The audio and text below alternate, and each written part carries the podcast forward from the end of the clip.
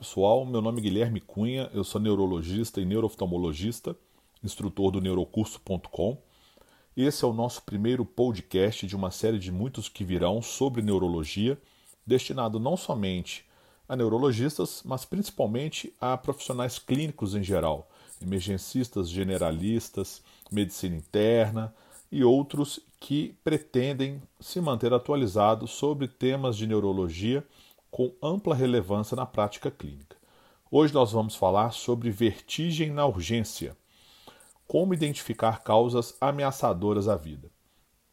Eu já gostaria de deixar um dado aqui para a gente refletir a importância desse tema. Quem nunca ia atendeu um paciente com tonteira ou vertigem na urgência? É, dentre as síndromes vertiginosas agudas, de cada quatro pacientes, um será um acidente vascular cerebral. Então é muito alarmante essa estatística que eu já gostaria de mostrar para vocês. A mortalidade em algumas séries chegou a 40%. Então, geralmente são acidentes vasculares de fossa posterior, AVC POX, que geralmente são graves. Então, é muito importante identificarmos sinais de alarme, é, sinais e sintomas que nos levam a pensar em causas ameaçadoras à vida relacionadas à tonteira ou vertigem. Bom, para a gente começar, eu queria falar um pouquinho sobre o que é tonteira. A tonteira é um sintoma incapacitante e, ao mesmo tempo, inespecífico. Comum na prática clínica, a gente sabe disso, e pode ser definida como uma ilusão de movimento. Essa ilusão de movimento, essa tonteira, deve ser encaixada em quatro grupos especificamente. Devemos sempre, na, na abordagem diagnóstica, identificar quatro, um dos quatro grupos classificatórios da tonteira. O primeiro é a pré-síncope ou lipotímia, que é aquela sensação iminente de perda de consciência. Tá certo? Essa a gente encontra muito também, geralmente causas cardiovasculares e por aí vai. O segundo é o desequilíbrio, que é a sensação de queda aparente. O paciente relata que está flutuando, né? Muito comum em causas metabólicas, diabetes e por aí vai. Terceira, vertigem propriamente dita, e é o que nós vamos explorar mais neste podcast. A vertigem é uma ilusão de movimento com sensação rotacional, também chamado de oscilopsia. Né? Qual é a importância da gente é, identificar causa da vertigem?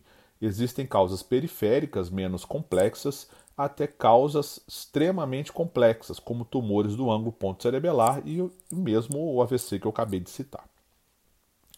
E a quarta e última categoria é a chamada lightheadedness, ou cabeça vazia, aquela sensação que o paciente relata de uma forma inespecífica, que a cabeça está leve, a cabeça está vazia, não tem definição e diagnósticos claros, tá certo? Então, sempre que o paciente relatar tonteira, nós temos que tentar encaixar ou em pré-síncope, ou em desequilíbrio, ou em vertigem, ou em cabeça vazia ou lightheadedness. Uh, a determinação de um desses quatro tipos, obviamente, como tudo em medicina, pode envolver uma, uma, uma, realização de exames laboratoriais e ou de imagem, mas sempre, sempre importantíssimo uma anamnese bem feita e sistematizada. Agora que a gente já sabe essas quatro categorias, a gente sabe perguntar melhor né, para o paciente. Muito bem. É, uma forma também de sistematizar o diagnóstico do paciente com tonteira é a procura por um componente dinâmico do, do, do, da queixa do paciente. Como assim componente dinâmico? Um componente de movimento. Então, nós podemos separar em dois grandes grupos, né, duas grandes condições: os distúrbios vestibulares, que apresentam um componente dinâmico na grande maioria das vezes, e o componente não vestibular, que não tem é, e, e a, o grande grupo não vestibular, que não contém esse componente dinâmico. Então, sempre perguntar para o paciente: o ambiente está rodando ou você está rodando em relação ao ambiente? Se o paciente relatar sim, existe esse componente dinâmico rotacional, nós estamos falando mais de vertigem, pensar em causas, distúrbios vestibulares, centrais ou não. Se o paciente não relatar, nós vamos pensar nas outras causas que englobam 70 a 80% de uma série de patologias, uma enormidade de patologias cardiológicas, metabólicas e até mesmo psiquiátricas. Bom, falando especificamente dos distúrbios vestibulares, necessariamente há um componente de movimento que frequentemente pode ser acompanhado de náuseas, não é sempre, tá, gente, mas muito comum, náuseas, vômitos, alterações de marcha e um paciente que muitas vezes está o quê? Incapaz, ele está restrito ao leito. Isso é, um, é importante a gente perguntar para o paciente. Chegou a ficar acamado, chegou a não conseguir andar, apresentou náuseas, vômitos. Isso ajuda a gente a definir é, distúrbios vestibulares. Vertigem que tem início repentino, natureza episódica, que é de curta duração. Geralmente vamos topografar a lesão no ouvido interno, principalmente se tiver zumbido, perda auditiva e, como eu disse, náuseas e vômitos. Por sua vez, se os sintomas é, são mais contínuos, a gente tem que ficar ligado. Isso pode ser causa central. É, pergunte ao paciente: a vertigem piora com a mudança da posição ou com o fechamento dos olhos? Se for, é uma característica comum dos distúrbios vestibulares e não possui um valor etiológico assim topográfico, muito importante para a gente. Né? No entanto, se o sintoma ocorrer apenas em certas posições da cabeça, isso provavelmente é uma disfunção otolítica. Nós vamos pensar em vertigem posicional paroxística benigna, a VPPB. É, outra situação que é, eu, eu particularmente atendi dois pacientes com essa queixa, que é a precipitação de vertigem com valsalva, né? ou um som intenso, estava num lugar muito barulhento, num show, e o paciente apresentou uma vertigem na hora de um som intenso. Isso leva a gente a pensar em fístula perilinfática. Isso é chamado fenômeno de Túlio. É, Túlio foi o pesquisador italiano que em 1929 descreveu esse fenômeno, vertigem precipitada, ou por valsalva ou por som intenso. É, devemos sempre estarmos atento, atentos à sintomatologia neurológica. Como assim? O paciente está relatando vertigem com diplopia, vertigem com ataxia, vertigem com alterações de sensibilidades axiais ou apendiculares, paresias, que é a fraqueza muscular, dificuldade de movimentação de membro, né, assimetria, queixas de mediadas. Sempre vamos pensar em causa central.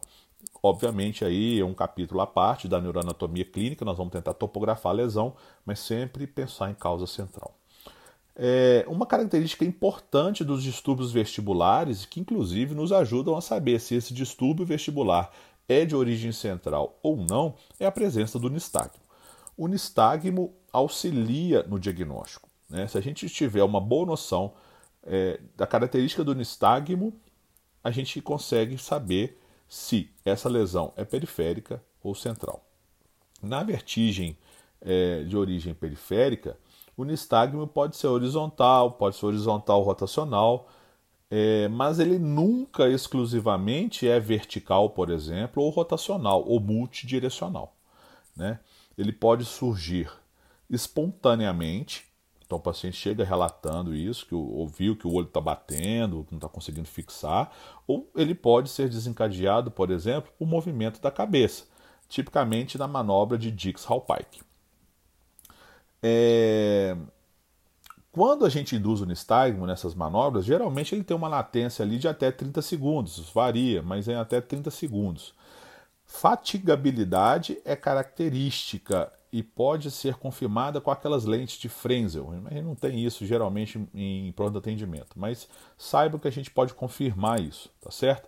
É, o, já o nistagmo que acompanha a vertigem de origem central, geralmente é, ele tem uma intensidade superior à intensidade da vertigem de origem periférica, quando induzido. Então, esse nistagmo que tem origem central, ele ele não tem latência e fatigabilidade, enquanto que os nistagmos de origem periférica, sim.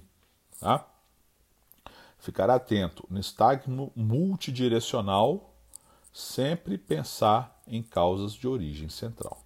Obviamente existe muito mais coisa por aí, é, nós vamos colocar isso disponível na no, nas nossas redes sociais para vocês é, enxergarem imagens e poderem ficar mais familiarizados com isso. E vídeos também nós é, vamos gravar em breve.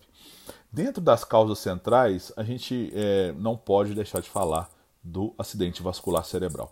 Gente, isso é tão importante de cada quatro pacientes que você atender com vertigem, com queixa de uma síndrome vertiginosa aguda, até um quarto desses pacientes vão ter como causa um acidente vascular cerebral. E a mortalidade pode chegar a 40%. Pensando nisso, é, Catar, em 2009, colaboradores do Hospital Johns Hopkins e da Universidade de Illinois publicaram um artigo importantíssimo na Stroke. Eu vou disponibilizar também no nosso Instagram e na nossa página. Eles descreveram uma metodologia para ser utilizada à beira do leito para diagnóstico de AVC, especificamente de AVC na síndrome vertiginosa aguda. Tá? Esse estudo mostrou-se superior em termos de sensibilidade à ressonância magnética com difusão. Então isso é muito importante. Se você está num lugar em que não há ressonância, não há desculpa para você não aplicar o RINTS. Isso é feito à beira do leito.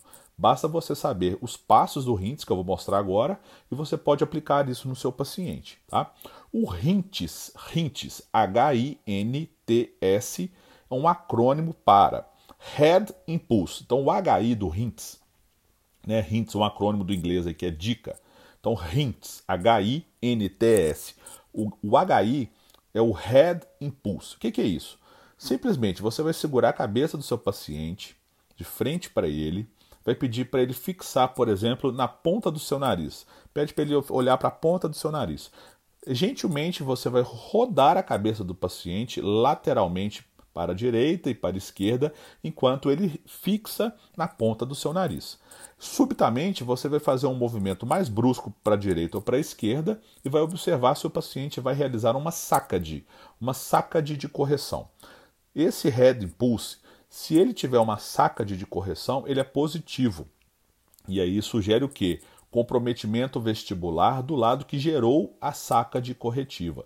Se você fez um movimento brusco para a direita e o paciente fez uma sacade de correção, ou seja, ele saiu, desfocou do seu nariz e fez uma sacade de correção de volta para a imagem do seu nariz, para fazer a imagem cair no centro da retina, a gente sabe que esse é um head impulse positivo, sugere disfunção vestibular do lado que você girou a cabeça, no caso a direita. Tá? Portanto, sugere uma causa o quê?